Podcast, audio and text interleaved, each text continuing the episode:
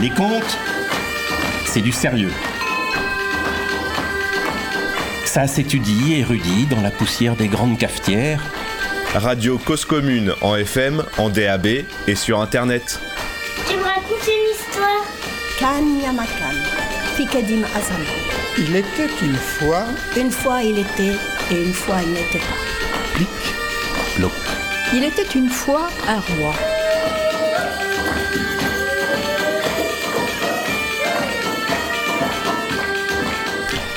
Il était une fois, une fois il n'était pas. Mais cette fois-là, il y avait un roi.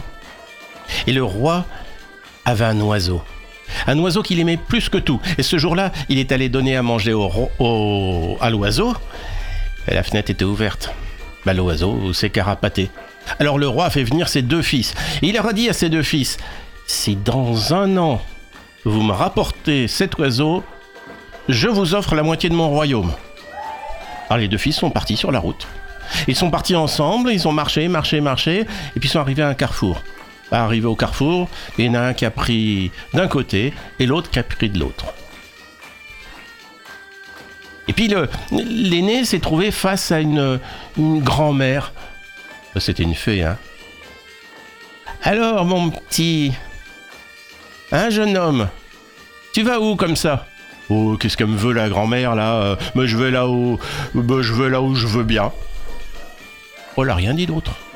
Mais elle s'est retrouvée sur le chemin qu'avait pris le petit. Alors, mon petit, qu'est-ce que tu fais là? Tu vas où? Oh, ben, bonne dame, moi je vais chercher l'oiseau de mon père parce qu'il s'est envolé par la fenêtre. Ah, ben attends. Prends donc cette petite flûte. Tu vas aller dans le bois d'Ardenne. Et dans le bois d'Ardenne, tu vas jouer la chanson de la flûte. Et tu vas dire Quel est l'oiseau de mon père? Et là, euh, tous les oiseaux diront C'est moi, euh, sauf un. Un qui dira euh, euh, Non, c'est- pas moi. Eh ben, c'est lui qu'il faudra prendre. Et puis là, la vieille, pouf, a disparu. Et ben le petit a suivi son chemin. Il a marché, marché, marché, marché. Il a marché jusqu'au bois d'Ardenne. Arrivé au bois d'Ardenne, il a porté la flûte à ses lèvres et il a commencé à jouer. Et puis, je cherche l'oiseau de mon père. C'est moi, c'est moi, c'est moi, c'est moi, c'est moi. Oh, c'est pas moi. Non, non, non, non, c'est pas moi. Hop, il l'a attrapé. Et puis il est revenu pour retourner chez son père, le roi. En chemin, il a rencontré son aîné. Alors, t'as trouvé, t'as trouvé le- l'oiseau? Ah oui, oui, oui, je l'ai là. Ah bah tu vas me le donner, hein Ah bah non. euh, Ah si, si, c'est moi l'aîné, euh, tu vas me le donner. Ah mais non, non, non, non, non, non, non. Bah si, si, si, tu vas me le donner, sinon je te tue. Ah bah, ah bah, euh, bah tue-moi si tu veux. Bah il l'a tué. Il a fait un trou par terre, il l'a enterré, il est parti avec l'oiseau et il est retourné chez son père. Oh, le père était content, content, content. Il était tellement content de retrouver son oiseau qu'il qu'il a organisé un grand banquet. Il a invité plein de monde, plein de monde. Mais pendant ce temps-là, dans- le bois d'Ardenne, il berger qui est passé avec son chien. Son chien commençait à gratter, gratter, gratter, gratter. Le berger a vu, il, il a cru que c'était un doigt qui dépassait de la terre. Il a été le prendre. Oh, c'était un flutio. Oh, ben il l'a essayé. Flûte, flûte, mon petit berger. Avant, j'étais fils de roi, euh, mais mon frère m'a tué. Bon, ça alors? Mais il est rentré quand il est arrivé euh, à la ville. Euh, bah, il, il- a flûté encore, il aimait bien. Et le maire est passé par là. Il a entendu ça. euh, oh, il a acheté le flutio au berger. Le berger était content, il a eu des sous. Oui, mais le maire. le maire était important. Il avait été invité au banquet du roi. Et au banquet du roi, il a sorti la petite flûte. Il a dit à ses voisins Attendez, attendez, je vais vous jouer un truc comme ça. Flûte, flûte, monsieur le maire. Avant, j'étais fils de roi. Maintenant, euh, j'ai été assassiné par mon frère. Le roi a entendu ça. Mais qu'est-ce que c'est que ça? Il a pris le flutio. Flûte, flûte, mon roi. Avant, j'ai fait, j'étais fils de roi. euh, j'ai été assassiné par mon frère. Tu penses que le frère, quand il a entendu ça, il s'est carapaté? On l'a rattrapé et le roi l'a obligé à souffler dedans. Flûte, flûte, mon bourreau. Avant, j'étais fils de roi et toi, tu m'as tué. Oh, le roi a piqué une colère. Bon, je vous donne pas les détails, il l'a exécuté. Oui, mais il voulait. Il le roi a voulu savoir où son fils avait été enterré. Oh, le berger, il savait plus trop quoi. Euh, mais le chien, il savait très très bien. Le chien a conduit toute la troupe dans le bois d'Ardenne. On a déterré le fils du roi et dès qu'on l'a mis debout, pof, il vivait. Oh bah le roi était content et il a fait un banquet, mais alors encore plus fastueux que le premier. Je peux vous le dire, j'y étais. Les petits cochons rôtis couraient entre les tables avec la fourchette dans le dos, la moutarde au cul, il y avait qu'à tendre la main. Les contes, c'est du sérieux. Enfin, pas trop quand même, hein. Quatrième épisode. Bon, on est dimanche soir. hein. On est tellement heureux d'être avec vous pour ce rendez-vous mensuel. On est le 11 juin, il est 20h35. Vous nous écoutez en direct sur Radio Cause Commune, la voix des communs 93.1 FM à Paris et dans sa région. En DAB+, faut pas les oublier cela, et sur les internets cause-commune.fm, en streaming et en podcast. Les contes que nous disons sont d'origines très diverses. Europe, Afrique, Moyen-Orient, Syrie, Asie, Pacifique, Amérique. C'est bon, j'ai fait le tour de la planète? Pour raconter en public ou écrire des ouvrages, les conteuses, les conteurs d'aujourd'hui s'abreuvent à trois types de sources. La première, ah, la plus enivante, c'est la parole toute chaude des anciens. Bon, enfin, rares sont ceux d'entre nous hein, qui ont eu cette chance, chance extraordinaire d'avoir pu cueillir ces récits aux lèvres des conteurs traditionnels. Des contes, rendez compte, des contes venus du plus profond des âges, sans intermédiaire écrit. Ah, le grand bonheur. Bon, sinon, la deuxième source, la plus classique, bah, c'est les livres de contes. Je parle ici des recueils de collectage, hein, des, ouvrages, des ouvrages ethnologiques. Je dois confesser quand même que je fais partie de ces conteurs qui tâchent de rester au plus près des contes de tradition orale tels qu'ils ont été collectés. Moi, c'est vrai que je dois confesser que je suis de plus en plus critique vis-à-vis de ces transcripteurs qui se sont sentis le devoir de mettre en bon français les histoires entendues. D'ailleurs, la plupart du temps, ces histoires ont été dites en parler régional, en patois, comme on dit, avec une certaine condescendance de lettré. Enfin, c'est pas de ça que je veux, que je veux vous parler. La troisième source, plus récente, mais tout autant jubilatoire, c'est celle de l'oralité contemporaine. Je veux parler des conteurs d'aujourd'hui. Ah, vraisemblablement, pour la plupart, ces contes ont été puisés dans l'écrit, mais qu'importe. C'est aussi cette nouvelle parole conteuse, parole vivante, qui a la magie de redonner une patine d'usage vrai à tous ces récits. Tiens, le conte que je viens de vous raconter. Eh ben, allez-y. Ne le transcrivez pas, racontez-le tel que vous viendra, et voilà. Bon, en ce mois de juin, hein, il faut pas oublier les choses importantes. Nous allons célébrer la fête de la musique. Attends, attends, attends. Rappelons-nous le titre original. Fête de la musique, du verbe faire. J'aime à dire que nous, les conteurs, nous faisons partie de ces acteurs, de cette tradition vivante. Mais faites donc de la musique et racontez des histoires. Nous dédions cette émission à toutes celles et tous ceux qui font vivre l'oralité à déguster dans le bonheur de l'instant. Radio Cause Commune 93.1 FM. Il était une fois où il n'était pas. Les contes, c'est du sérieux. Installez-vous confortablement. Bonne veillée du dimanche soir. Bon, laissez-moi vous présenter avec grand bonheur mes complices de ce soir. Corinne Romain-Sonov. Bah, elle est pas ici, mais elle va être là quand même. Est bien vivante et bien ici. Ariel Thibault, Thiebaud, euh, attends, attends, attends, attends, attends. Mais Ariel s'est dédoublé. Eh ouais. Et j'ai en face de moi Mouve l'oreille en version intégrale. Attends, je vous explique. Mouve l'oreille, c'est comme Titi et Robinet. C'est comme Tom et Jerry, Laurel et Hardy, Thelma et Louise, les Perceval et Caradoc au féminin. Ça marche par deux. Bonsoir Ariel Grominet. Miaou, bonsoir. Bonsoir Bérangère Titi. Bon, mais tout de suite, attention. Roulement de tambour, faites du bruit pour Patrick Crespel. Bonsoir tout le monde. Alors, on écoute ton agenda L'agenda, alors, de cabaret compte Bah, D'habitude, je vous parle des scènes ouvertes. Bon, là, je vais pas vous parler des scènes ouvertes. Enfin, je vais juste vous parler d'une scène ouverte qu'il n'y a pas d'habitude. Les autres, vous pouvez la retrouver sur le site de Cabaret Conte. Là, je vais vous parler d'une scène ouverte qui a le 20 juin et ça se passe à la Maison du Comte à Chevilly-la-Rue. Et vous trouvez les informations sur Cabaret Conte. Mais aujourd'hui, je vais vous parler. Et oui, il y a aussi les festivals. Tout l'été, vous avez les festivals de contes. Il y en a, il y en a des, des quantités. Je ne vais pas vous les citer tous parce que ça ferait beaucoup trop. Mais je pourrais vous citer euh, Chigny. Chigny, c'est en Belgique. C'est un petit festival très sympa où je suis allé euh, l'année dernière et, et les Belges, les Belges sont formidables. Ouais, Je pourrais aussi vous parler de la Bretagne. Et en Bretagne, il y a aussi Baden. Baden, ça c'est un, super festival.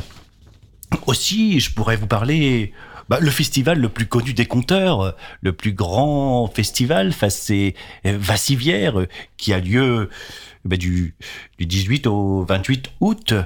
Mais aujourd'hui, j'ai choisi de vous parler d'un petit festival coup de cœur.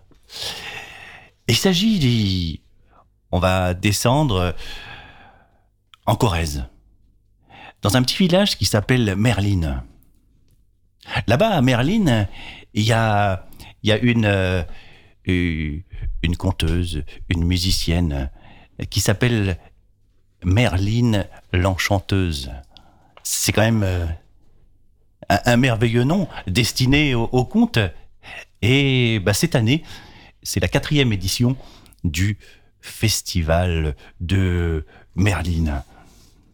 Et bah, nous avons la chance euh, bah, d'avoir euh, d'avoir euh, Merline l'enchanteuse euh, dit euh, Alias. Alias. alias euh, Bérangère euh, Eh ben oui. Charbonnier qui est là. Bienvenue Bérangère. Ouais, c'est vrai que je- Merci Patrick, les duos de Patrick.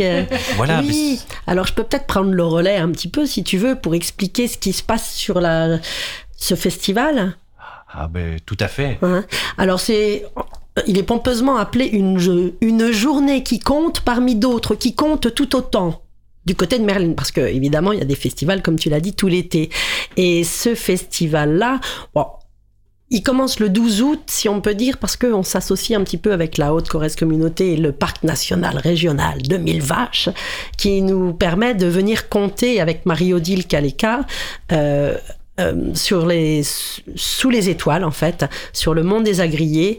Et ça, c'est le 12 août. Il va y avoir un petit peu de monde le soir, je pense. Le mardi 15 août, si vous voulez euh, se, vous retrouver en balade comptée, c'est euh, du côté de Flaya, où il y a un café euh, associatif formidable.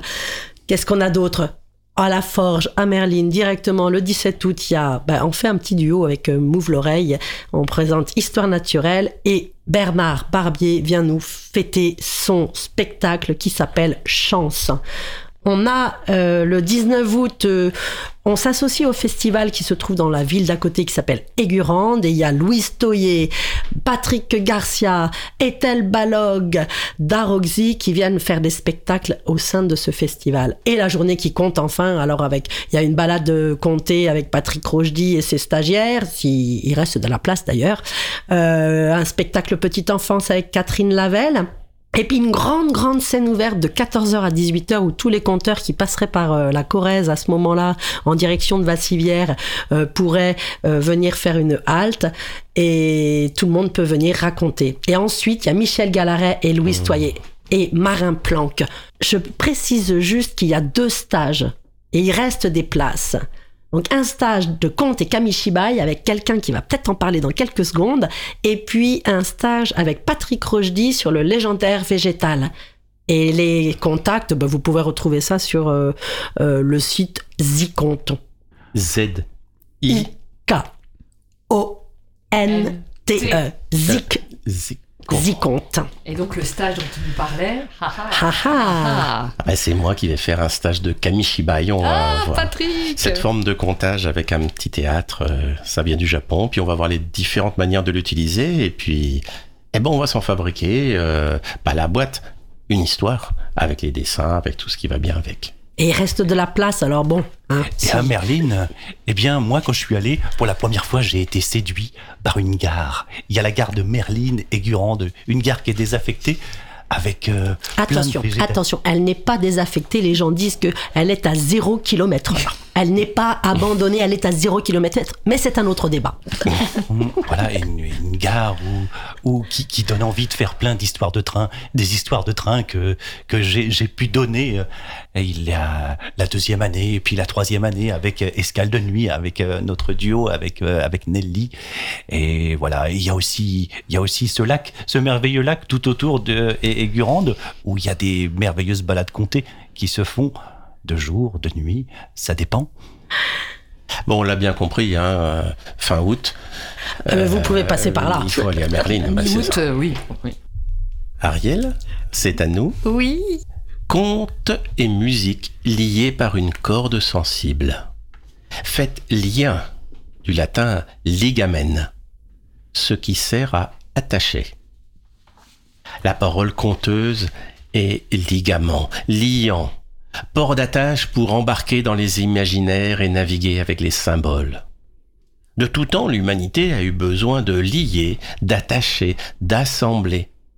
À ces fins, depuis la préhistoire, toutes les civilisations ont confectionné et utilisé des cordes ou des fils. La parole conteuse a tiré son épingle du jeu et aiguillé notre soif de merveilleux sur le chemin des histoires, portée musicale des rêves et de l'espoir. Move Move l'oreille pour un conte qui fleure. Bon, Move l'oreille pour un conte qui fleure. Bon, Deux fils valent mieux qu'un seul. Ils sont plus forts à deux pour résister. La corde à trois fils ne seront pas facilement. Eh ben, euh, si on m'avait dit un jour que je citerais euh, l'Ecclésiaste euh, avec la parabole de la corde, bon, on a beau être le jour du Seigneur, j'en reste tout et bobby. Hein. Dans notre chronique, nous allons tresser ensemble bah, des cordes vocales, celles dont je me sers pour vous parler. Et puis bien sûr, instrumentale. Flatter la corde, la toucher très légèrement. Cordes pincées, frottées, frappées, des cordes sensibles. Bah oui, chez toute, personne, il y a un être de sensibilité, d'émotivité. Faire briller, brimer, euh, vibrer, hein, surtout d'autres cordes. L'amour, l'amitié, la vanité, la jalousie. Enfin, toute la palette des émotions. Avoir la corde fraternelle. Merci Colette. Avoir, faire vibrer la corde patriotique. Ouais, enfin ça. hein. Toucher la corde sensible, toucher le point faible d'une personne. Dans l'immense choix de ses œuvres, il en avait une toute spéciale dont il tirait une grande fierté. C'était sa vraie corde sensible. Il suffisait qu'on l'effleure pour qu'il frémisse immédiatement. Eh bah, si on m'avait dit qu'un jour je citerais du Céline, c'est la mort à crédit, hein. Nous allons tresser ensemble. Des cordes de toutes sortes. Bon, on évitera celle du pendu. hein. Euh, la corde, c'est un mot qui est resté longtemps tabou, imprononçable dans les théâtres parce que ça portait malheur. C'est dans mes cordes. Être sur la corde raide. Corde à sauter les occurrences dans les dictionnaires. Corde à linge pour faire sécher les sens propres et figurer des mots. Corde à nœud et défaire les nerfs en plot, les fils emmêlés des pensées des idées. Ouais, ce sont les nœuds qui déterminent la fonction. Corde pour fixer, pour attacher. Transformer la corde en lien. À l'instar de l'échelle, la corde symbolise l'ascension. Aussi, la corde à nœud représente la chaîne d'union en se tenant par la main et en formant un cercle. C'est un symbole de solidarité. Eh bien, si on m'avait dit qu'un jour je citerais un texte franc-maçon, bah j'en reste tout étourdi, hein.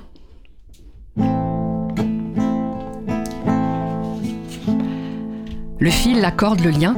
Bah, du pain béni pour la parole conteuse. La corde sensible est toute celle qui vibre à l'unisson, en contrepoint, en canon, instantanément ou en différé, son mat ou en écho, en résonance et en jeu de miroir. Bon, je pensais avoir la primeur de cette métaphore conteuse. J'étais gonflé, gonflé comme une outre, une amphore. Tu parles, euh, la grenouille s'est vite dégonflée. Aujourd'hui même, La corde sensible, si tu tires trop fort, elle casse. Telle est l'accroche d'une balade contée à la mare aux oies, non loin de Bruxelles, avec trois artistes de la parole ayant en commun de s'accompagner avec un instrument à cordes. De Wallonie, deux conteurs sensibles tirant sur les cordes de son violon, Anne Grigis, de son ukulélé, Julien Staude, et la French Touch avec Hélène Palardi et sa guitare. Ce qui intéresse cette dernière dans la corde sensible, c'est le phénomène vibratoire. Faire naître, susciter des émotions, autrement que par le texte, les mots, mais avec les cordes de guitare, et également par l'utilisation de la voix. Il y en a qui connaissent sa voix. Puis je n'oublie pas que mercredi prochain, il y aura François Vincent qui viendra se venger du grand Murdoch. Et ça aussi, c'est une autre voix qu'on a envie d'entendre vibrer. Mais cessons-là, car j'ai le grand plaisir d'annoncer en illustration vibrante et en art vivant celle qui m'accompagne en corde depuis le début de cette chronique. Les joies du direct. Une narration en paroles et musique, une narration de Nana, paroles enchantées et musique par Merline l'Enchanteuse, alias Bérangère Charbonnier, qui justement va nous lier en cordes sensibles avec la naissance de Merlin.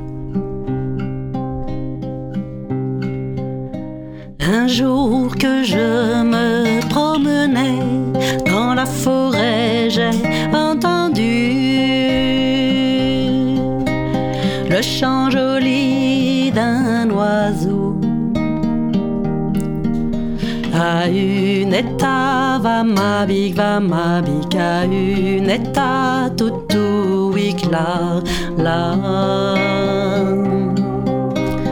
Dans la forêt, je l'ai cherché, et près d'un chêne, l'ai trouvé.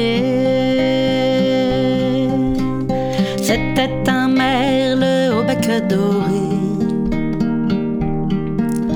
À une état, va ma big, va ma big, à une état, tout tout là, là. Là sous le chêne, je me suis assise pour écouter le chant joli. Bercé, je me suis endormie. À une état, tout tout là, là. Dans mon rêve, il est apparu un beau jeune homme à la barbe drue. Il s'est penché et m'a embrassé. À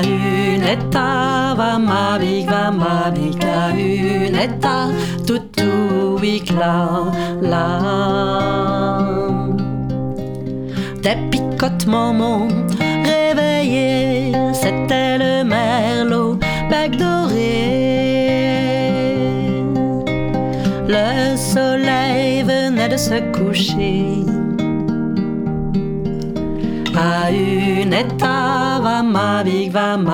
À une état, tout tout là, là. Vite je me suis levée et chez moi m'en suis retournée. À mes parents, j'ai tout raconté. À une état, va ma big, va ma big, à une état, tout tout là, là. Ils n'ont pas cru à mon histoire et pourtant neuf mois plus tard, l'enfant que voici était là. À une état, tout tout là, là. Mes parents m'ont chassé avec mon nouveau-né. Merlin, je l'avais appelé. Unetta va ma big va ma big a unetta tutu la la Dans la forêt j'ai pleuré et Merlin mon nouveau-né m'a consolé et s'est mis à parler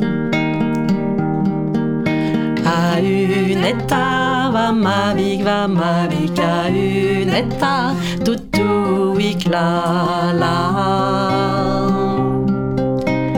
Ah c'est pleurer ma mère Luc le magnifique est mon père. Je suis sur terre pour apporter la paix. À une état va ma big va ma big à une état toutou la la à une état va ma big va ma big à une état toutou la la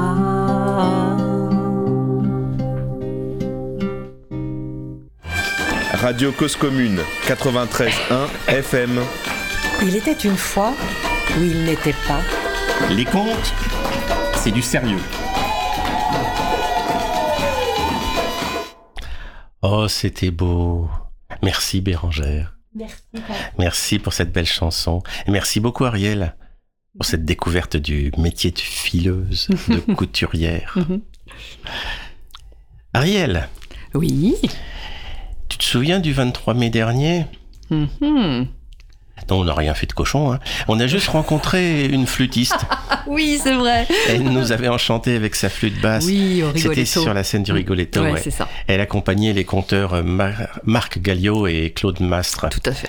Et nous avons interviewé la musicienne, euh, Lena Francini, et elle nous raconte que c'était sa première intervention en tant qu'accompagnatrice de, de conteurs.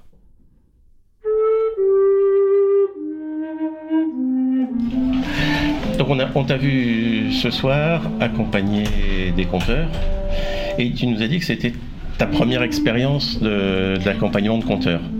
Oui, tout à fait, oui. Euh, donc euh, c'est voilà, c'est une, expérience qui est complètement, alors qui vient pas non plus de nulle part parce que bah, je me suis intéressée à euh, des arts euh, scéniques euh, autres, à la marionnette, euh, aux arts plastiques, etc. Donc euh, le, le fait de raconter une histoire, en tout cas de travailler avec euh, euh, avec un art qui raconte une histoire, hein, quelque chose qui en tout cas euh, me travaille depuis longtemps.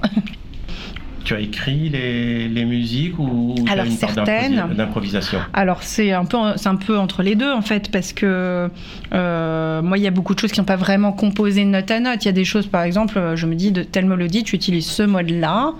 moi c'est surtout ça. J'ai choisi des gammes. Euh, j'ai choisi des gammes des, pour faire pour faire mes motifs. Euh, à proprement parler il y a qu'un seul euh, thème que j'ai réellement composé en l'écrivant. Euh, note à note, euh, c'est le thème pour Tic Rouge. Mais tout le reste, en fait, j'ai surtout choisi la gamme ou le mode, c'est-à-dire je veux évoluer dans cette gamme ou ce mode-là pour créer cette atmosphère-là, et puis je me donne des, des notes repères, c'est-à-dire là, tu vas de là à là. Enfin, tu, fais ce que tu veux, entre, etc. Et tu arrives à là. Et puis après, euh, je me fais des paliers, des paliers de mélodie euh, avec des points d'orgue. Euh, voilà. Mais il y a pas, c'est pas vraiment composé. C'est vraiment. mais par contre, je décide avant. voilà, je décide que je veux évoluer dans cette gamme-là et dans ce caractère-là. Et puis effectivement, bah après, au fur et à mesure des improvisations, je garde quand même à peu près. Enfin, les, les éléments qui me semblent marcher, je les garde. C'est qu'on est déjà dans le, rêve, dans, le, dans, plein de sentiments mêlés, euh, sans avoir à rien faire. Je suis pas euh, tant que ça dans la formation de, ce que j'ai pu apprendre. Alors, à la limite, avec euh, peut-être ce que j'ai fait en musique médiévale, ça, peut se raccrocher peut-être à la musique médiévale.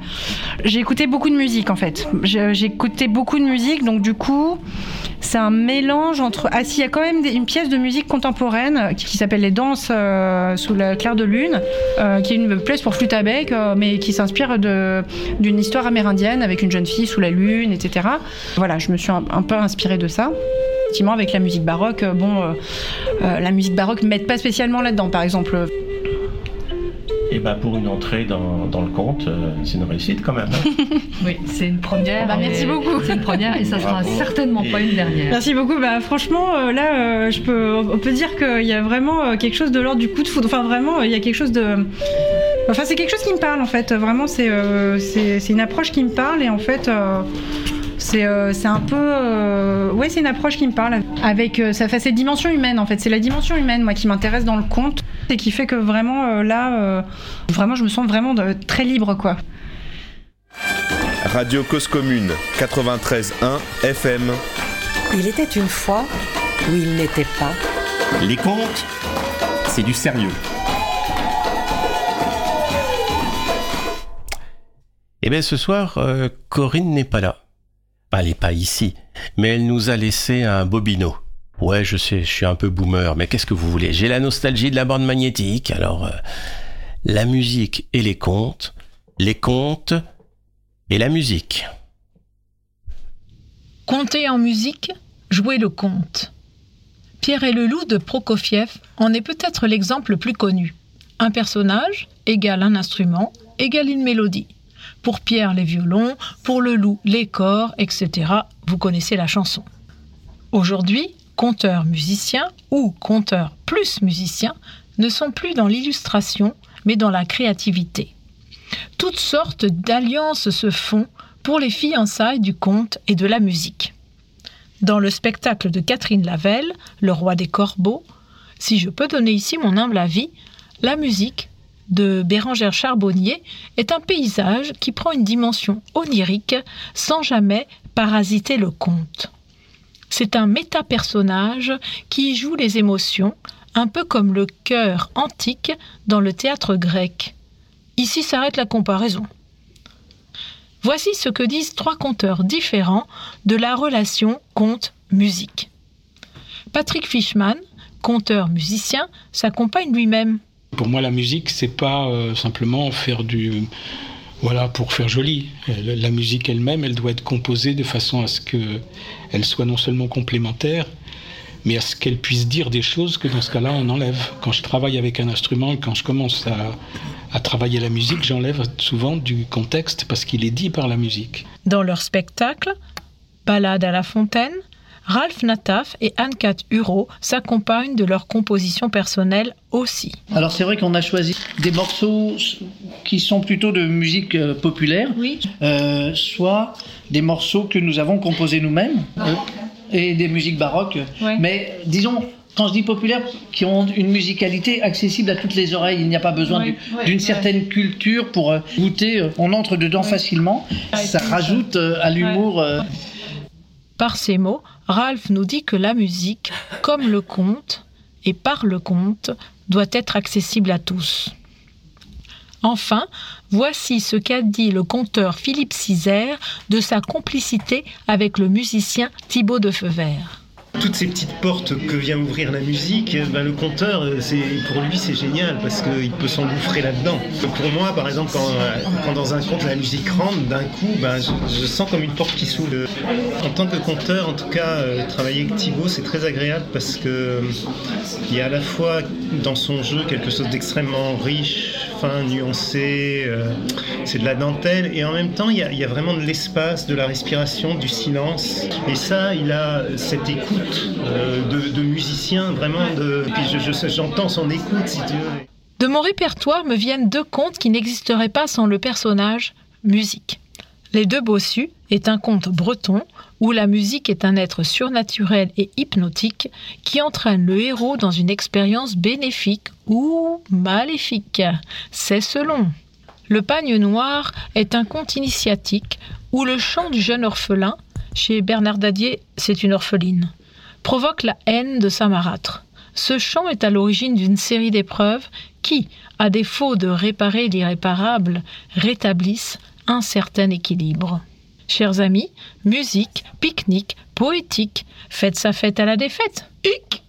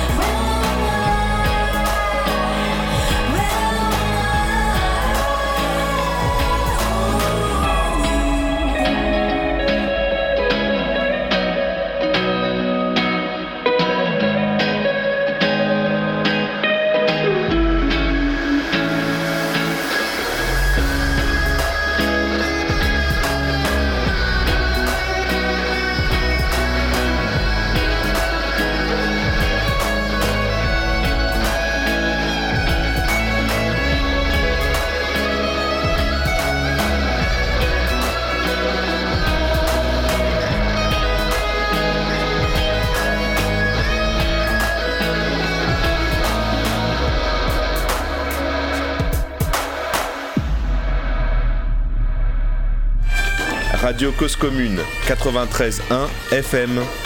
Il était une fois où il n'était pas. Les contes, c'est du sérieux. On est de retour euh, en studio. On va repartir sur une, euh, bah, sur notre veillée. Ouais, on est tranquille. Resservez-vous un verre. va. Et puis, euh, eh ben, on écoute euh, Ariel accompagné par Bérangère. J'ai descendu dans mon jardin pour y cueillir du romarin. Gentil coquelicot, mesdames, gentil coquelicot nouveau. J'en avais pas cueilli trois brins qu'un rossignol vint sur ma main. Gentil coquelicot, mesdames, gentil coquelicot nouveau. Il me dit trois mots en latin que les hommes encore moins bien. Gentil coquelicot, mesdames, gentil coquelicot nouveau. Des dames, il ne me dit rien, mais des demoiselles, beaucoup de bien, mais des demoiselles, beaucoup de bien. Gentil coquelicot, mesdames, gentil coquelicot nouveau.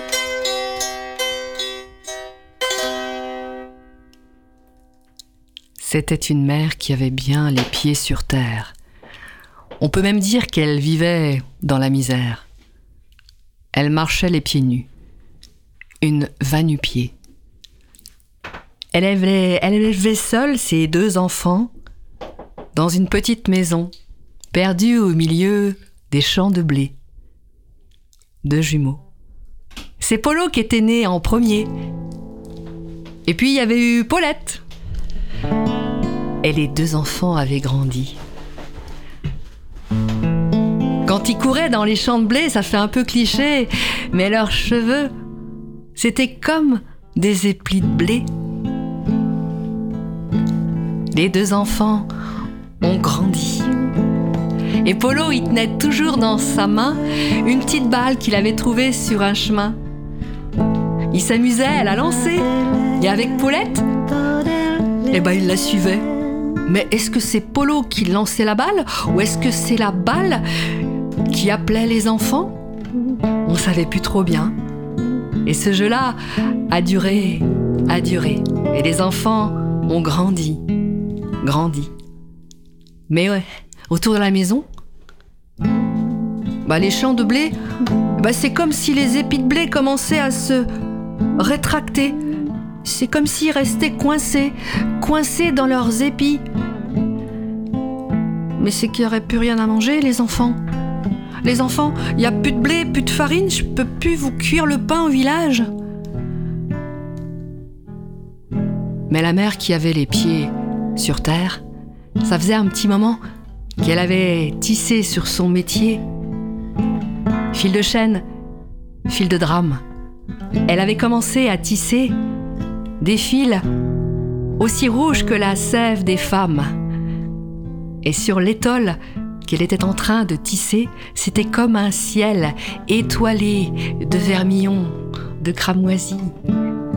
C'était si joli. Mes enfants, cette étole, je vais la plier bien soigneusement et demain matin, vous irez la vendre au marché. Oh, vous allez en tirer un bon prix. Allez les enfants, allez vous coucher. Et dès demain, l'étole au marché. Le lendemain matin, Polo et sa balle et Paulette, ils sont partis. Paulette, elle tenait l'étole bien pliée. Et puis Polo, il a lancé sa balle pour aller d'un point alpha à un point bêta, faut être trop bêta. C'est tellement mieux de faire des circonvolutions, de pouvoir passer par là où on passe jamais. Il a lancé sa balle. Et ils ont virevolté sur les chemins. Sur des chemins, sur personne. Personne n'y allait sur ces chemins-là. La balle les a emmenés. C'était la roue qui tournait. Est-ce que c'est la bonne fortune qui les a menés là où la balle a roulé? Ils ont même pas vu. Il y avait comme un précipice, une ancienne fosse aux loups. Les enfants, ils sont tombés dedans, tout au fond. Même que Polo, il s'est cassé la jambe. Alors, Paulette est là. Elle a essayé de relever son frère, mais rien n'y faisait. Elle voulait. Elle a voulu faire un bandage. Où est-ce que j'ai mis l'étole? Oh, elle a levé les yeux tout en haut, tout en haut de la fosse aux loups, une vieille fosse aux loups. Elle a vu accroché dans un buisson d'épines l'étole. Mon frère, qu'est-ce que je peux faire? Il faut quand même qu'on puisse sortir de là. Alors Polo, péniblement, il a essayé de se redresser. Sa sœur, elle a essayé d'accrocher la terre, mais il y avait de la terre sous ses ongles et puis ça s'effritait et elle pouvait pas remonter jusqu'en haut. Elle a essayé de monter sur les épaules de, son frère, mais, mais Polo, lui, il avait tellement mal, il s'est laissé tomber. Et Paulette, elle est tombée aussi. Au fond du trou, au fond de la fosse aux loups, commençait à faire froid à faire soir, à faire nuit.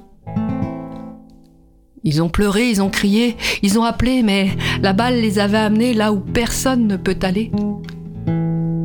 Et pendant ce temps-là, la mère qui avait bien ses pieds sur terre, mais c'est que l'heure du marché, c'est terminé, les enfants sont pas rentrés. Il y a quelque chose qui s'est passé. Alors, la femme aux pieds nus va nu-pied. Elle est sortie de chez elle.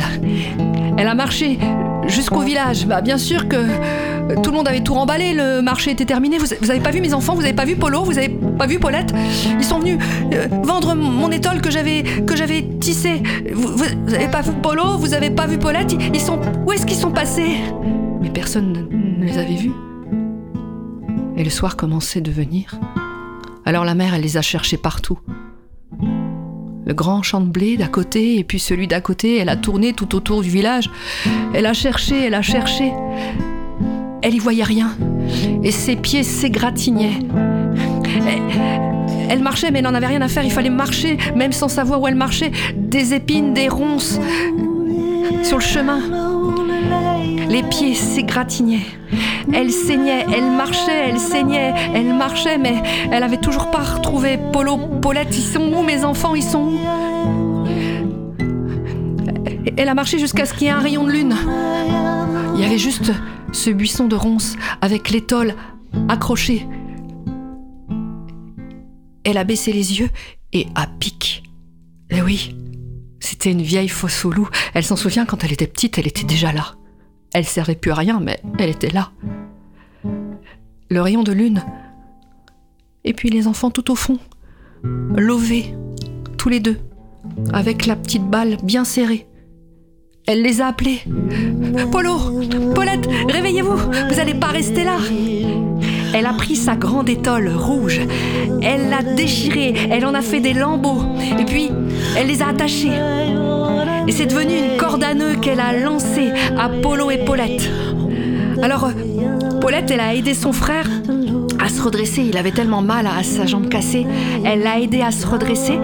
Et, puis, la mère, elle a attaché la, la, corde à nœud autour de sa taille. Et puis, elle a tiré, tiré. Et la lune l'aidait. Et puis, elle a tiré, tiré. Et Polo a réussi à remonter. Paulette, elle a saisi la corde à nœud, elle a juste pris la petite balle qui était tombée de la poche de Polo, et elle aussi, avec la force de sa mère et la force de la lune, est remontée jusqu'en haut de la fosse aux loups.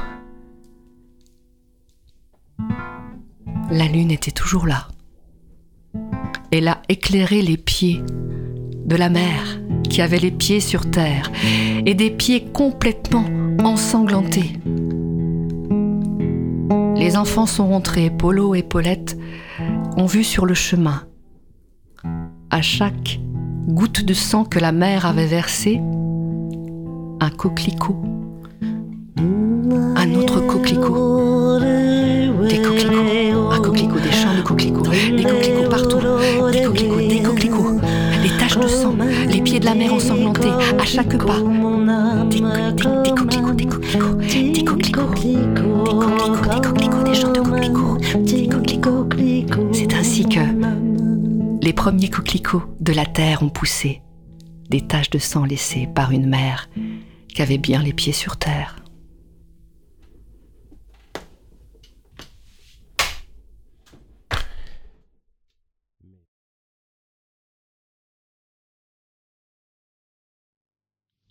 Compter en musique, jouer le conte.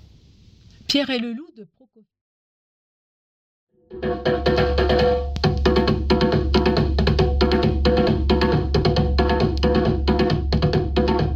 Il était une fois un jeune garçon qui avait perdu sa mère.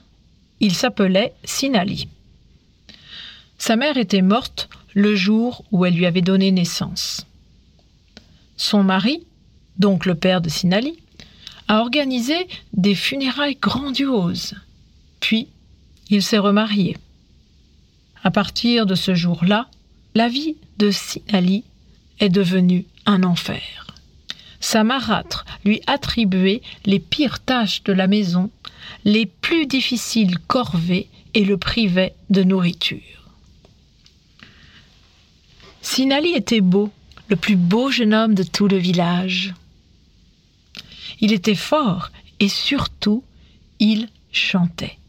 Il souriait sans cesse et il chantait. Mais cela ne faisait que redoubler la haine de sa marâtre, qui ne pouvait pas supporter l'idée qu'il soit un seul instant heureux. Et plus elle multipliait les corvées, les humiliations, les privations, plus il chantait et souriait la méchante femme ne savait pas quoi faire pour vaincre sa bonne humeur.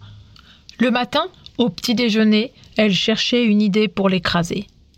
À midi, au déjeuner, elle cherchait une idée pour l'anéantir. Le soir, au dîner, elle cherchait une idée pour le dévaster. Un matin, ses yeux jetaient des flammes en lui tendant un tissu noir. Et elle lui dit Va, va me laver ce pagne noir où tu voudras, et ne reviens que lorsqu'il sera blanc. Sinali prend le linge tout en chantant et en souriant. Comme il ne sait pas très bien où aller, il se dirige vers la mer. Et il sourit et il chante. Pour lui, le sourire et la chanson, ça remplace les larmes. Il marche pendant une lune et arrive au bord d'un ruisseau. Il plonge le pagne noir dans le ruisseau, mais l'eau refuse de mouiller le linge. Pourtant, elle coule bien. Il y a des nénuphars et des crapauds. Mais non. Alors, il reprend sa route en chantant. Si tu me voyais sur la route, ma mère. Il marche pendant six autres lunes. Devant lui, un grand saule, un immense saule qui pleure toutes les larmes de son tronc. Sinali tend son pagne sous cette douche de larmes, mais les larmes du saule ne mouillent pas le linge. Alors, il reprend sa route en chantant. Si tu me voyais sur la route, ma mère, Sinali, oh Sinali. Et toujours souriant, il poursuit son chemin. Il marche pendant des lunes et des lunes, tant de lunes qu'on ne se souvient plus. Il marche le jour, il marche la nuit. Il se nourrit de fruits qu'il cueille en chemin et il boit l'eau de la rosée. Il atteint le village des femmes. Elles sont au lavoir, elles frottent, elles rincent, elles tordent le linge. Quand elles voient arriver le garçon, elles s'écartent car un garçon qui vient au lavoir est un garçon à respecter. Mais l'eau du lavoir refuse de mouiller le pagne noir. Alors il reprend sa route en chantant. Si tu me voyais sur la route me mène, Sinali, oh Sinali, le pagne noir doit être blanc. Et il marche. Un peu plus tard, il entre dans un drôle de chemin, un chemin creux qui s'ouvre pour lui et se referme derrière lui. Un chemin avec des arbres, des oiseaux, des insectes, des feuilles mortes, des lianes. Et tout ceci parle. Pourtant, il n'y a aucune personne humaine. Sinali marche et il marche. Et il s'aperçoit qu'il n'avance pas. Tout à coup, une force prodigieuse le pousse dans la forêt où règne un silence tellement silencieux que ça lui fait peur. Au milieu de cette forêt, une source. Sinali trempe son pagne noir et le frotte pendant des lunes et des lunes. Parfois, il regarde ses mains pleines d'ampoules et se remet à frotter. Ma mère, ma mère, viens me voir. Sinali, oh Sinali, au bord de la source ce soir. Sinali, oh Sinali, le pagne noir sera comme kaolin. Viens voir ton fils, tends-moi la main. À peine a-t-il fini de chanter que sa mère apparaît. Elle lui tend un pagne blanc, plus blanc que le kaolin, et elle lui prend le pagne noir sans rien dire. Et elle replonge dans la source. Quand bien des lunes plus tard, Sinali arrive au village, Samarat l'aperçoit de loin. Elle le guette. Elle a un sourire. Enfin, son sourire retombe en une grimace, une grimace qui exprime la terreur. Quand il est près d'elle et qu'il lui tend le pagne blanc, elle reconnaît le pagne dans lequel sa mère était enveloppée le jour de son enterrement. Ah, depuis ce jour-là, la marâtre ne s'est plus occupée de Sinali, pour son plus grand bonheur. Il continue de chanter. Il aime l'eau. Il va au puits et là, parfois, il parle avec Aiwa. Mais ceci est une autre histoire.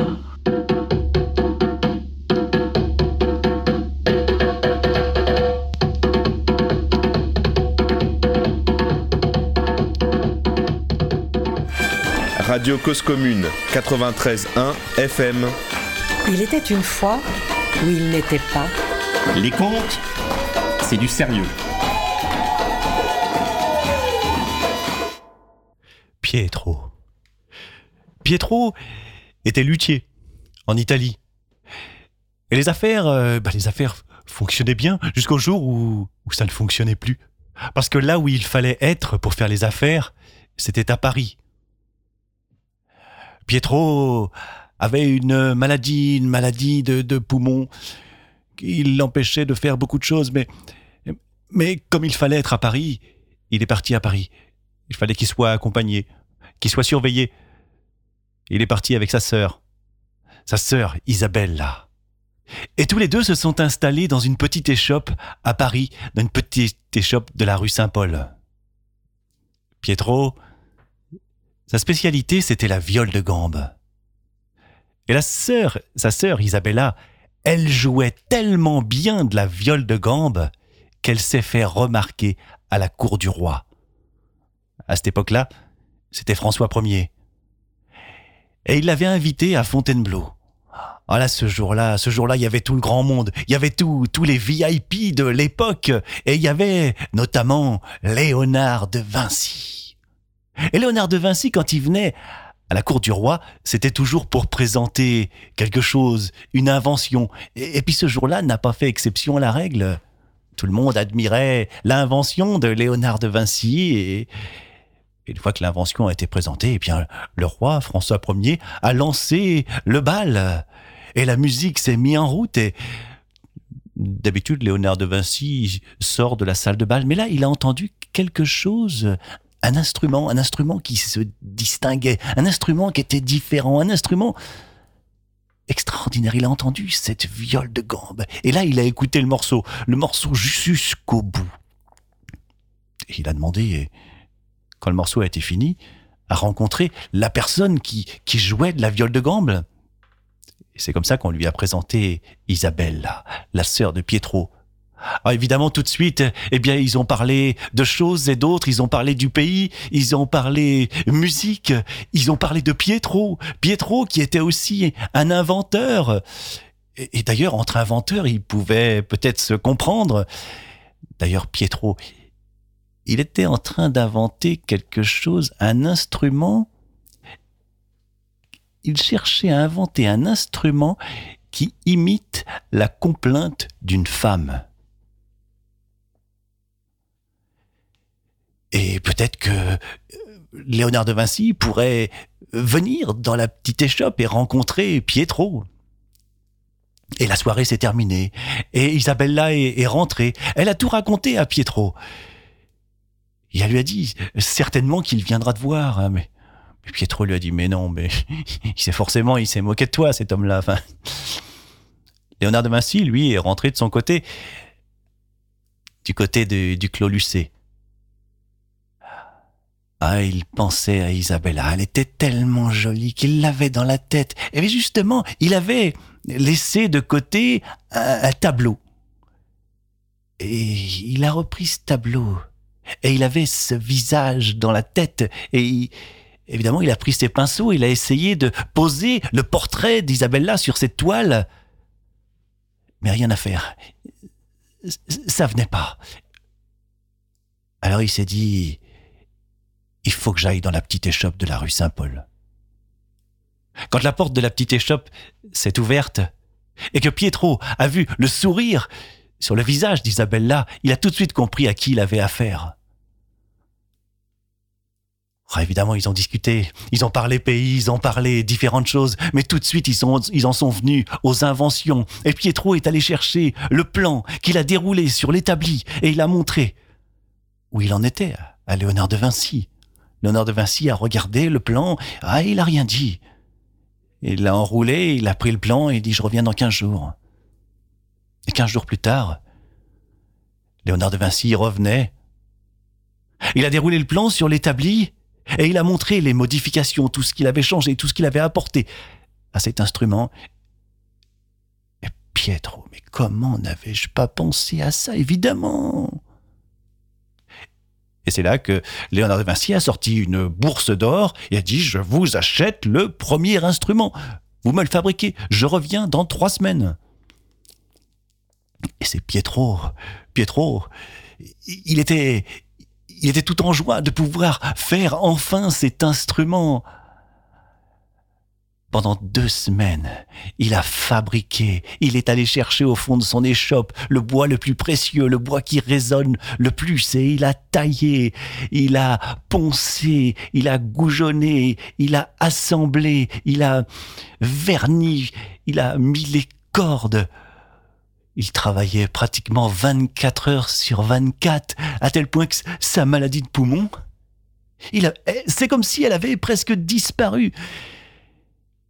Et quand il a fini, au bout de deux semaines, l'instrument était posé sur l'établi. Isabella, elle l'observait, cet instrument. Elle avait envie de le prendre, d'en jouer. Mais Pietro lui a dit, non, non, tu ne dois pas prendre cet instrument. Le premier à entendre le son de cet instrument, c'est celui qui l'a acheté.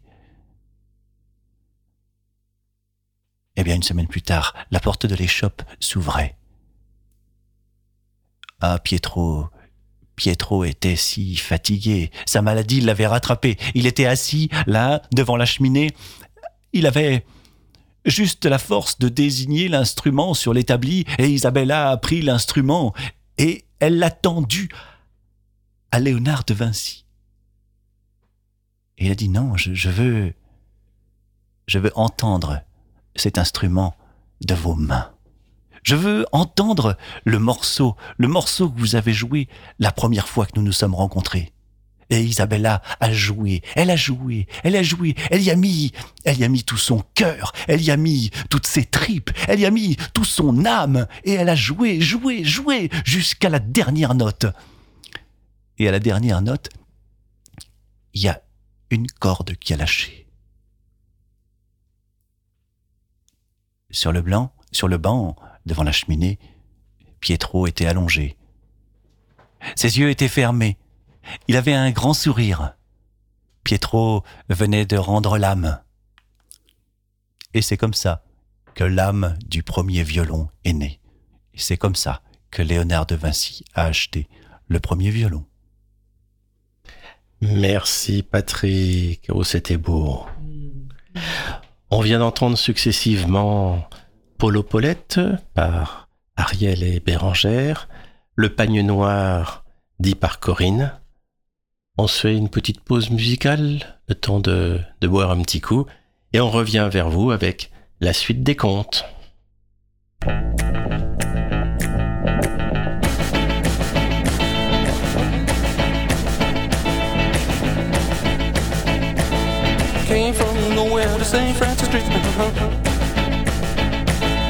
Jukebox baby, played a new beat.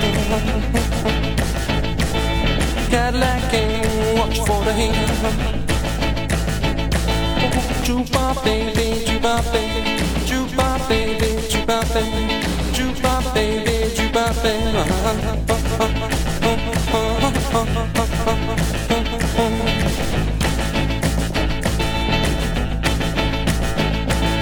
Legal lady says my name. Baby, playing a strange game. Blind trumpet player looking for fame. Jukebox baby, jukebox baby, jukebox baby, jukebox baby, jukebox baby, jukebox baby.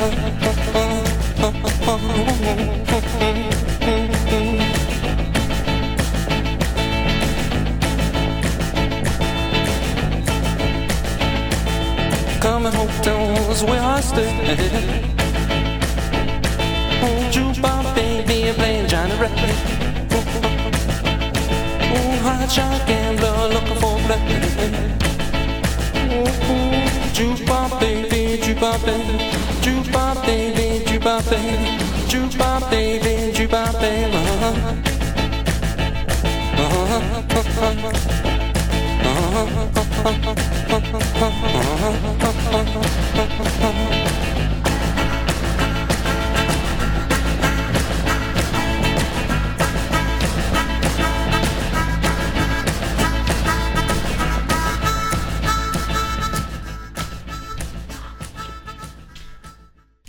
On se retrouve pour la suite des contes et on retrouve notre invitée Bérangère. Elle a posé sa guitare. Ah ben non, elle a reprise. Ah ben elle a joué de l'épinette des Vosges. Je voulais vous en parler de son épinette. Mais elle a pris sa guitare, alors ben vas-y Bérangère.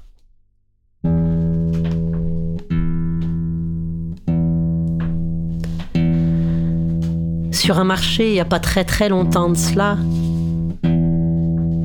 il y a le petit Nazreddin qui est parti. Il est allé s'acheter un instrument de musique.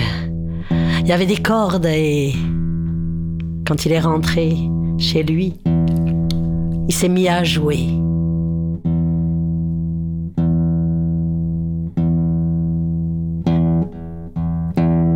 Il a joué, il a joué, des heures et des heures durant, il a joué, il a joué.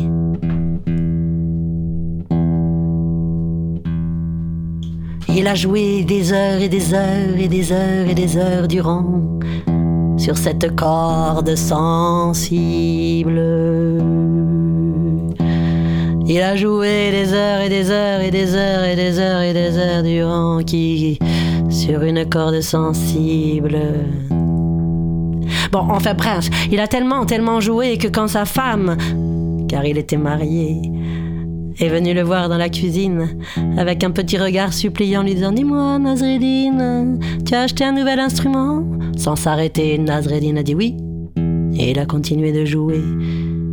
Elle a pas rien osé lui dire cette fois-ci, alors.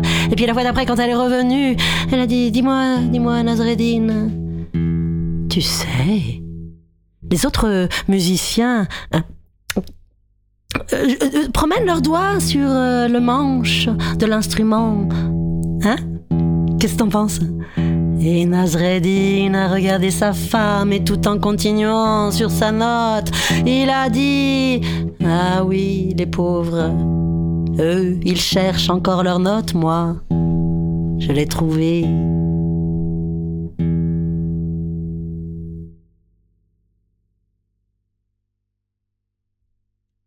Merci Bérangère. bon, bah, c'est- la Blue Note, j'espère. C'est au moins la trouvé. Blue Note, hein, j'espère. hein.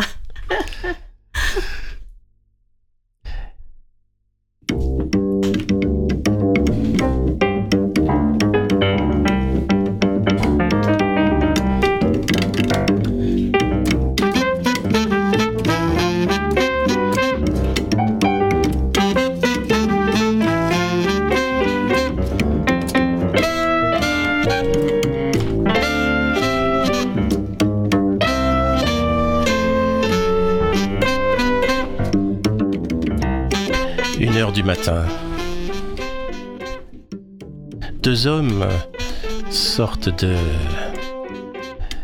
sortent de la rue Dauphine, à Paris. Ils s'engagent sur le pont Neuf. Devant, il y a, il Alex. Il marche d'un bon pas. Son bras balance euh, une boîte avec son sax. Ah, derrière lui, il y a Bob qui se traîne. Eh, Attends-moi Allez, dépêche-toi On va rater le bus Oui, bah, quand t'es musicien de jazz, euh, pour pouvoir faire tes heures pour euh, garder ton intermittence, bah, le samedi soir, il faut que tu fasses euh, trois sessions. Hein ils sortaient du tabou de rue Dauphine. Et puis ils allaient au sur rive droite là. Bah ça payait pas beaucoup, mais le patron était sympa, il leur faisait quand même une fiche de paye, donc. Bah attends-moi, cette maudite roulette qui se coince toujours dans les pavés là. Ouais, c'est le Bob qui traînait sa grosse mémère, comme il dit, sa contrebasse. Et puis, et ben voilà. Le N24 est passé, le bus de nuit. Oh là là là là là là. Va falloir attendre encore une demi-heure. Ah bah aussitôt, Bob a posé la contrebasse euh, par terre, s'est assis sur le banc de pierre qu'il y a là-bas au bout du, pont neuf. Oui, il a posé la tête en arrière et, aussitôt il s'est endormi. Bon ben, fallait attendre une demi-heure quoi. Bah Alex n'avait pas sommeil du tout. Il s'est écarté de deux pas, il s'est accoudé au, parapet, puis il a regardé la scène. La scène qui s'en allait, droit devant. Ah ouais, la scène. T'es un peu plus loin, après deux ou trois méandres là. C'est l'écluse de Conflans. Et puis après, Et encore plus loin, Le Havre. Le Havre, les transatlantiques. Ouais. Et de l'autre côté, de l'autre côté de la mare là-bas, la statue de la liberté, New York, Manhattan. La 5e avenue, 48e ouest. Le Bird, Charlie Parker, yeah. Ouais, ouais, c'est.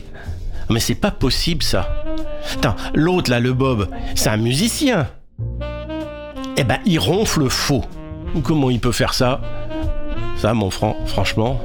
Eh bien, au, moment où Alex était en, train de rallouiller là, le Bob, la, la bouche ouverte, continue de ronfler et de sa bouche est sortie une libellule. Vous savez, ces petites libellules, les demoiselles, une petite libellule bleue là, toute mignonne. Elle a fait deux fois le tour de la tête de Bob, passé par-dessus le parapet, et vous, elle est descendue juste au ras de la Seine, et elle a filé sur la berge. Alex a suivi des yeux. Ah bah oui, c'est vrai, c'est Paris-Plage. Ah bah c'est pour ça que c'était si tranquille et s'est endormi là. La, libellule a volé en rase-motte par-dessus la, la plage artificielle. Elle s'est arrêtée là juste sur une, vieille boîte de hamburger. C'était marqué le repas du bonheur. En anglais pour pas qu'on s'aperçoive de la supercherie. Et la libellule est entrée dans la boîte. Ça zonzonnait, on l'entendait depuis là-haut, depuis le pont neuf. Et puis elle est ressortie à toute allure, et puis elle est rentrée, ça, une sarabande là-dedans, et finalement elle est ressortie, elle a fait du surplace au-dessus de l'eau, vous, elle est remontée, passée par-dessus le parapet, deux fois le tour de la tête du bob, et elle est rentrée dans sa bouche. Euh, euh, c'est Bob qui s'est réveillé.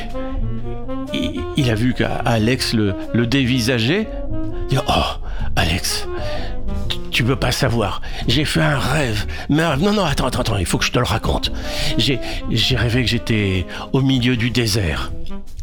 Un désert de sable immense. Et, et je marchais sur les dunes, j'ai trouvé une piste, et là, un croisement de deux pistes au plein milieu de nulle part, un bar. Avec les, les lettres en néon, là. Je suis entré, et là,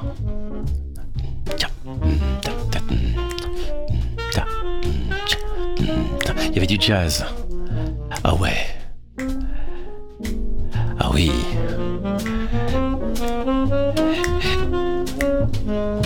Et puis au, bout du bar, là, une enseigne en, néon avec une flèche qui clignotait en rouge.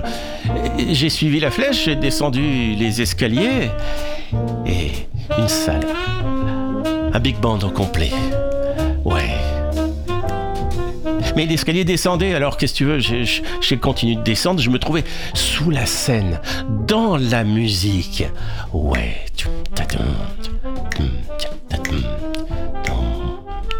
Et il y avait une, une malle, une malle co- comme les malles de- des troupes de théâtre en, en osier, une grande malle. Euh, Je l'ai ouverte et là, il y avait un trésor, mais un trésor Et c'est là que je me suis réveillé. Ouais. Enfin, si ça c'est ton rêve, euh, pourquoi pas. Mais moi, je vais te dire vraiment ce qui s'est passé, mon Bob. Hmm? Parce que moi, j'étais là, je te regardais, j'ai vu. Et bien, ce que j'ai vu, c'est que j'ai vu ton âme qui est sortie de ta bouche. Ouais. Sous forme d'une libellule, d'accord, mais c'était ton âme, ça je suis sûr. Puis elle est descendue sur la plage de Paris-Plage, là, et elle est rentrée dans une vieille boîte de hamburger, puis elle est revenue. Fallait voir la tête du Bob, complètement incrédule. Et puis ils ont discuté un petit moment, mais finalement, ben, eh ben ils sont descendus. Tiens, ils ont pris le pôle, le, le- l'escalier en, pierre là qui est au bout du pont neuf. Ils sont descendus. Et là, là, il y avait bien la, la plage. Il y avait bien la vieille boîte de Happy Meal qui était là. Bob, il sait pas pourquoi. Il a été attiré. Il a poussé la boîte du bout du pied. Il a farfouillé dans le sable. Pendant ce temps-là, pendant ce temps-là, Alex s'est retourné vers l'arche du pont neuf. Il se souvenait. Il s'est souvenu que quand il était ado, combien de fois il était venu répéter son saxophone sous l'arche du pont neuf. Ça a une résonance. Puis il dérangeait pas les voisins et c'était bien moins cher que de louer un studio de répétition. Pendant ce temps-là, pendant ce temps-là, Bob, il était à quatre pattes. Il creusait, il creusait, il creusait, il creusait. On aurait dit un toutou qui cherchait son os. Il creusait, il creusait, il creusait. Alex a posé son, sa boîte de sax, a sorti l'instrument, a mouillé l'anche, a porté le bec à sa bouche. Et l'autre, il creusait, creusait, creusait, creusait, creusait. Il en a sorti une petite boîte. Oh, une petite boîte en fer. Et au moment où il a soulevé le couvercle, au moment où il a soulevé le couvercle, une note. Une seule note. La note. quand ça s'est tu, il a retourné la tête pour voir euh, son ami. Il gisait par terre, son instrument à côté de lui.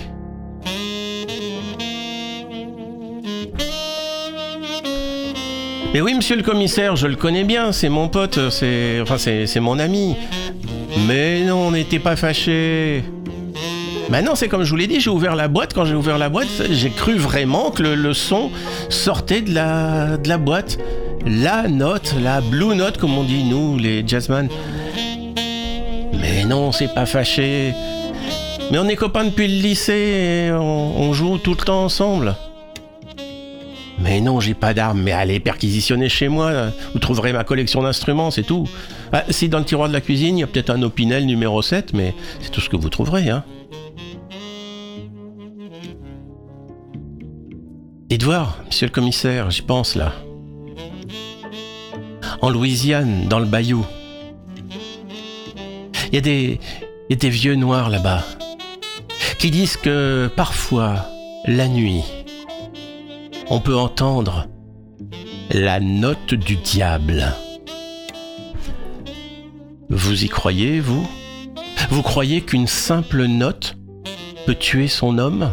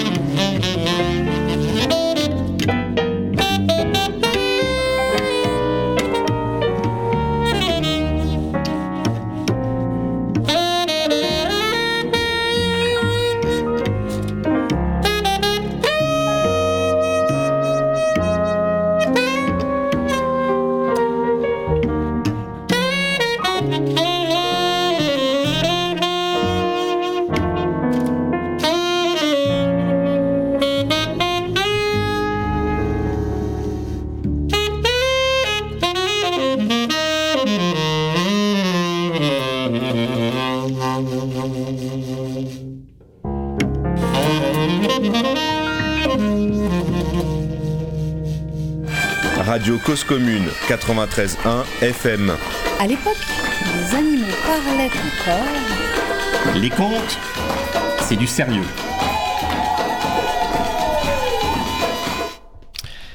Eh ben, on s'achemine gentiment vers la fin des contes, c'est du sérieux. On va tout de même pas se quitter comme ça, non? Oh bah non, hein. non, hein. Alors qui sait qu'il y a quelque chose à nous raconter là? Allez Patrick. Eh ben, c'est- c'est Nasreddin. Nasreddin, il a un âne. Il possède un âne. Et d'habitude, pour le faire avancer, il est toujours obligé de lui taper dessus. Et, et là, aujourd'hui, miracle, il monte dessus et son âne avance, avance, galope. Et là, devant le, le- tout le village, enfin, il est, il est fier, il est fier, il double tout le monde dans les rues. Et il avance, et il avance, il avance, il arrive sur la place du village. Et là où il y a le, le marché. Et tout d'un coup, son âne s'arrête brusquement, à tel point que Nasreddin bascule par-dessus son âne et tombe, et vexé d'avoir été jeté au sol, il se redresse là, comme un ressort, devant juste un des marchands qui, qui le connaît bien, qui lui dit Bah alors Nasreddin, qu'est-ce qui t'arrive? Ah, bah, euh, Qu'est-ce qui m'arrive? Qu'est-ce qui m'arrive? Bah tu, tu vois bien, mon âne s'arrête, je descends, c'est tout. J'adore les Nasreddin. Alors, euh, c'est une petite bribe de petites phrases reprises d'un monsieur qui s'appelle euh, Antoine de Saint-Exupéry. Qui fait comme ça. On ne voit bien qu'avec le cœur, l'essentiel est invisible pour les yeux. On ne voit bien qu'avec le cœur. Alors peut-être que Nasreddin, euh, bah, il avait le cœur à descendre de son âne. Et puis c'est vrai qu'avec les contes, eh bah, eh bah, il faut vraiment voir avec le cœur. Donc j'espère que ce soir, on, on était avec vous de tout cœur. Eh ben moi, c'est, c'est l'histoire d'un, d'un corbeau. Un corbeau qui vit 250 ans. C'était écrit sur la vitrine? Wow. Et il y a, il y a un bonhomme, appelons-le Nasreddin. Hein Mm. On y est là. Bah oui. Eh ben ouais. Il se demande vraiment. Il se demande si c'est vrai que les corbeaux vivent 250 ans. Il retourne chez lui, il plonge dans ses économies et il vient acheter le corbeau. Bah pour vérifier si c'est vrai. Quoi Quoi Quoi? C'est toi le corbeau qui fait ça? Quoi Quoi Quoi? Bah moi j'ai envie d'être dans une ferme parce que est-ce que vous savez euh, pourquoi les vaches ne parlent pas? Non. Bah, Ah, non. non, non, bah, c'est parce que bah, les, les corbeaux font quoi? Mais euh, les vaches ne parlent pas parce que sur la pancarte devant le pré, il y a écrit la ferme. Oh là là Tu sais, tu sais ce que ça fait comme fruit quand on tire sur la queue d'une vache? Euh, ouf. Ça fait un melon. Comment s'appelle Comment appelle-t-on un rat sans queue? Bah un rat coursi. Oh, oh, Oh. T'en as d'autres comme ça? Euh, oui, j'en- ai d'autres. Allez, De- cher- cherche dans tes Allez, feuilles. euh, deux oiseaux perchés sur une même branche, mais qui ne se voient pas. Bah, qu'est-ce que c'est Deux oiseaux perchés sur une même branche. Mais qui ne se voient pas. Bah, c'est- c'est les oreilles. Les oreilles que, que vous avez utilisées ce soir. J'espère qu'on on, on vous a bien fait voyager avec vos oreilles. Hein. Eh ben oui, c'est sûr. Bon, ben on arrive vers euh, la conclusion hein, de notre émission. Alors, euh, pendant les pauses musicales, nous avons écouté Tash Sultana Jungle et Alan Vega Jukebox Babe. C'était les contes, c'est du sérieux, mais pas trop quand même. Oh, pas trop. Hein. Eh bon, si vous souhaitez nous rencontrer, l'un ou l'autre d'entre nous, euh, le mercredi 14 juin, nous serons à la BAM de Malakoff. Le vendredi 16, euh, Patrick Crespel fait une balade comptée sur la petite ceinture au 100 rue Didot. Et le lundi 26 juin, au soleil de la butte à Montmartre, eh ben, on y sera aussi avec euh, Histoire et compagnie. Et on vous a fait un petit bout euh, des femmes coquelicots qui vont passer à la MJC de Fresnes mardi soir prochain. Voilà. Si vous avez envie. Les contes, c'est du sérieux. Une émission réalisée par Joseph Garcia, présentée par Patrick Garcia, avec la participation de Patrick Crespel, Corinne Robinsonov, Ariel Thiebaud, Bérangère Charbonnier et comme assistant exceptionnel, Solal Garcia. Directeur d'antenne Olivier Griego. Le mois prochain, le 16 juillet, sur la route des vacances, nous croiserons le petit poussé. Bonne soirée à toutes et à tous. Au revoir.